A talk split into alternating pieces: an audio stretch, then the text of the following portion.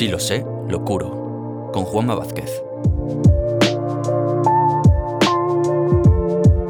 Un programa de Geneaup para el cuidado de personas con lesiones cutáneas.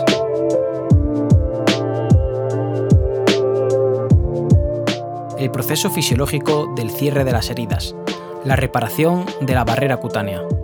Hoy hablaremos de la cicatrización.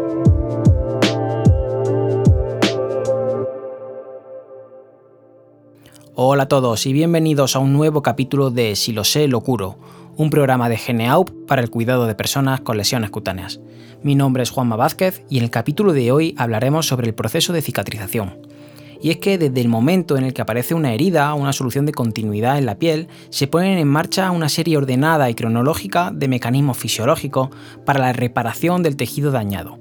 A todo esto se le va a conocer como el proceso de cicatrización. El proceso de cicatrización es el encargado de reparar esta lesión y de restablecer las funciones de la piel. La cicatrización, por tanto, se definirá como un conjunto de mecanismos fisiológicos dinámicos, sincronizados e interdependientes que tratan de reconstruir la piel, las mucosas u otros tejidos que se hayan dañado. En el capítulo de hoy haremos una aproximación a las fases del proceso de cicatrización desde su fisiología. Esto nos ayudará a comprender cómo vamos a colaborar como profesionales en el cierre de los distintos tipos de heridas que nos vamos a encontrar en nuestra práctica clínica diaria. El objetivo del proceso de cicatrización es conseguir un cierre rápido, una cicatriz funcional y también que sea estéticamente satisfactoria. Y es que aunque dividimos el proceso de cicatrización en cinco fases diferenciadas, en realidad estos procesos se van a ir solapando en el tiempo entre sí. Para que la cicatrización se lleve a cabo de manera correcta, es imprescindible que todas las fases se cumplimenten satisfactoriamente. Y existen cinco fases diferentes, la hemostasia, la inflamación, la granulación, la epitelización y la remodelación. Veámoslas todas ellas.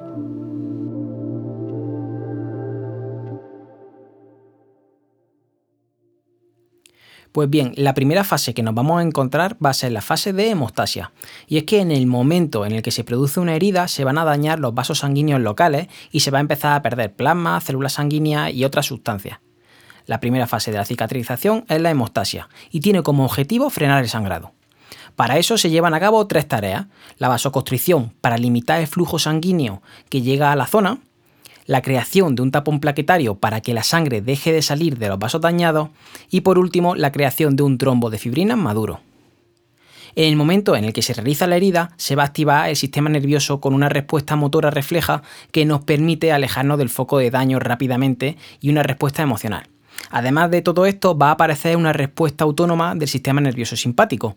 Esto va a liberar noradrenalina y va a provocar una vasoconstricción local en la zona afectada. Con todo esto, el organismo trata de reducir la pérdida de sangre a través de esos vasos dañados. Ya ha comenzado la fase de hemostasia. El daño de los vasos hace que el colágeno extravascular quede en contacto con la sangre y así se empiezan a activar las plaquetas. Recordemos un momento en qué consisten las plaquetas, y es que son fragmentos anucleados de megacariocitos y tienen la función de realizar una hemostasia rápida creando un tapón en el vaso sanguíneo dañado. Las plaquetas realizarán su función en tres fases. En la primera se van a adherir al colágeno tipo 4 que ha quedado expuesto con la rotura del vaso. A continuación van a liberar gránulos de su interior para atraer a más plaquetas al lugar de la lesión y van a activar la siguiente parte de la coagulación. Pero también van a liberar factores de crecimiento para ir atrayendo desde fases tempranas a los fibroblastos al lugar de la lesión. El tapón plaquetario sirve como una solución a corto plazo, pero debe madurar. Para ello se pone en marcha la tercera fase, la cascada de coagulación. La cascada de coagulación tiene la finalidad de crear un tapón de fibrina maduro y estable. Clásicamente se ha entendido que la cascada de coagulación se activa por dos vías, la vía extrínseca y la vía intrínseca, para finalmente unirse en la vía común de la coagulación. Actualmente se entiende que no son dos rutas de activación distintas, sino que la vía extrínseca es la primera en aparecer y la intrínseca sirve como una amplificación al proceso de coagulación. La vía extrínseca se pone en marcha con la exposición del factor tisular al romperse el vaso sanguíneo, que al activarse genera una liberación rápida de trombina. La vía intrínseca se pone en marcha por la activación de las plaquetas. Finalmente, las dos vías se unirán en la vía común y se creará un tapón de fibrina. La función del tapón de fibrina no es solo crear una malla para que la sangre no salga por la lesión, sino formar una matriz provisional que le sirva a los fibroblastos de guía para empezar a migrar y a reparar la herida.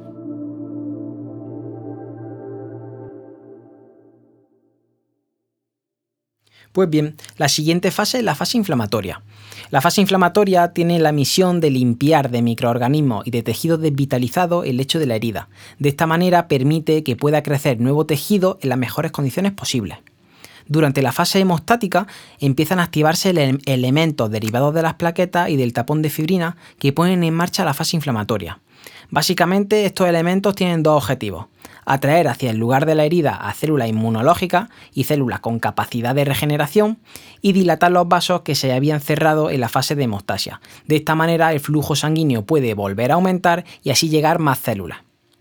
La vasodilatación dependerá de sustancias liberadas como la histamina, derivados del complemento y también prostaglandinas.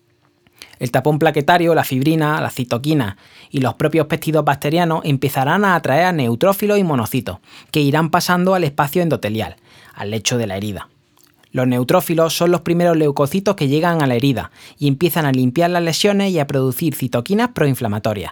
De esta manera se atrae a fibroblastos y a queratinocitos, que son células propias de la siguiente fase, la fase proliferativa. Los monocitos siguen los pasos de los neutrófilos y una vez que lleguen al tejido de la lesión se convierten en macrófagos, que se encargarán de acabar con los microorganismos presentes y limpiar la herida del tejido desvitalizado con su fagocitosis, lo que llamaremos debridamiento autolítico. También liberarán citoquinas proinflamatorias y llamarán a la siguiente fase. A las 48 o 72 horas, las células predominantes son los macrófagos. Como veremos en capítulos posteriores, la prolongación en el tiempo de la fase inflamatoria será lo que condicione el comportamiento de las heridas crónicas que vamos a tratar en nuestro día a día. La tercera fase de la que hablaremos será la fase proliferativa. El objetivo de esta fase es generar un nuevo tejido para sustituir a las células dañadas y promover el cierre de la herida.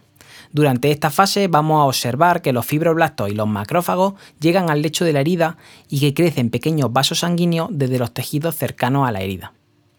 Los macrófagos unidos a la matriz extracelular en el lecho de la lesión irán cambiando su comportamiento y pasarán a intervenir en la reparación del tejido liberando citoquinas y factores de crecimiento. Son los responsables de atraer y activar a los fibroblastos y estimular la formación de neovasos, que van a nutrir y oxigenar al nuevo tejido de granulación. La disminución de la presión de oxígeno en el lecho de la herida será el estímulo que activa los macrófagos para esta función activadora. Las células protagonistas de esta fase de cicatrización serán los fibroblastos. Los fibroblastos crearán una matriz extracelular que facilita el crecimiento de células y reemplaza la matriz de fibrina por el tejido de granulación. El tejido de granulación es un tejido conectivo rico en colágeno y vasos sanguíneos neoformados.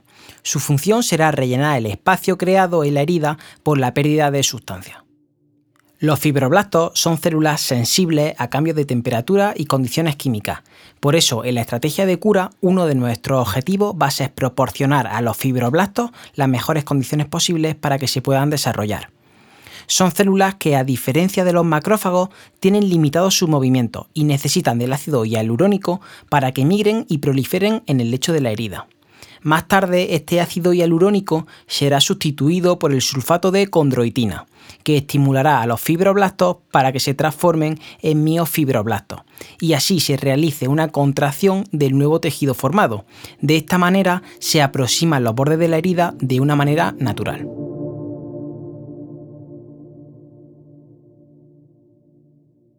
La siguiente fase de la cicatrización es la epitelización.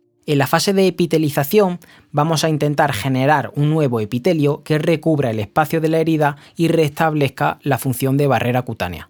Para ello se requiere que los queratinocitos de los bordes de la herida vayan migrando hacia el centro, se vayan multiplicando y se diferencien en una epidermis.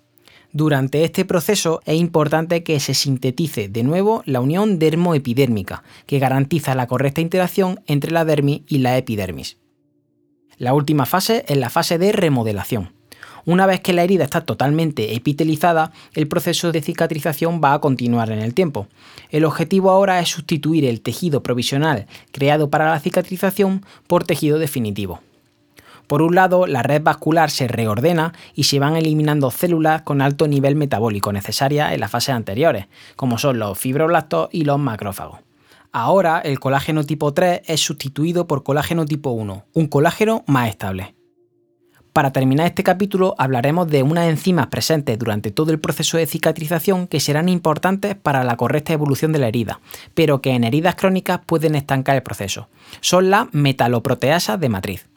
Estas enzimas son sintetizadas por las distintas células durante todo el proceso de cicatrización, como son los fibroblastos, las células endoteliales o los queratinocitos. Su papel principal es romper sustrato de las proteínas de la matriz extracelular y con ello limpiar tejido celular dañado y participar en la reparación tisular. Durante la fase inflamatoria, las metaloproteasas de matriz secretadas por los fibroblastos sirven para remodelar el coágulo de fibrina y fibronectina y participan en el debridamiento. Durante la fase proliferativa y de epitelización, las metaloproteasas de matriz sirven para facilitar la migración de los queratinocitos y también para promover la angiogénesis. Durante la etapa de remodelación, las metaloproteasas de matriz contribuyen a la sustitución de colágeno tipo 3 por colágeno tipo 1. En futuro episodio hablaremos sobre la enzima y el impacto de su desequilibrio en el proceso de cicatrización en heridas crónicas. Muy bien, pues hasta aquí el capítulo de hoy, el capítulo de la cicatrización. Para que nosotros como profesionales sanitarios seamos capaces de acompañar y ayudar en el proceso de cura de la herida de nuestros pacientes, tenemos que comprender cómo se lleva a cabo esto en el cuerpo. Por eso es interesante que estudiemos, que profundicemos en la fisiología del proceso de cicatrización como hemos visto en este capítulo. Podéis apoyarnos desde las redes sociales de Geneaup y seguir escuchando capítulos desde Audible de Amazon, Apple Podcasts, Google Podcasts y Spotify. Muchas gracias por estar al otro lado y nos escuchamos en el siguiente episodio, la conceptualización de los distintos tipos de lesiones crónicas.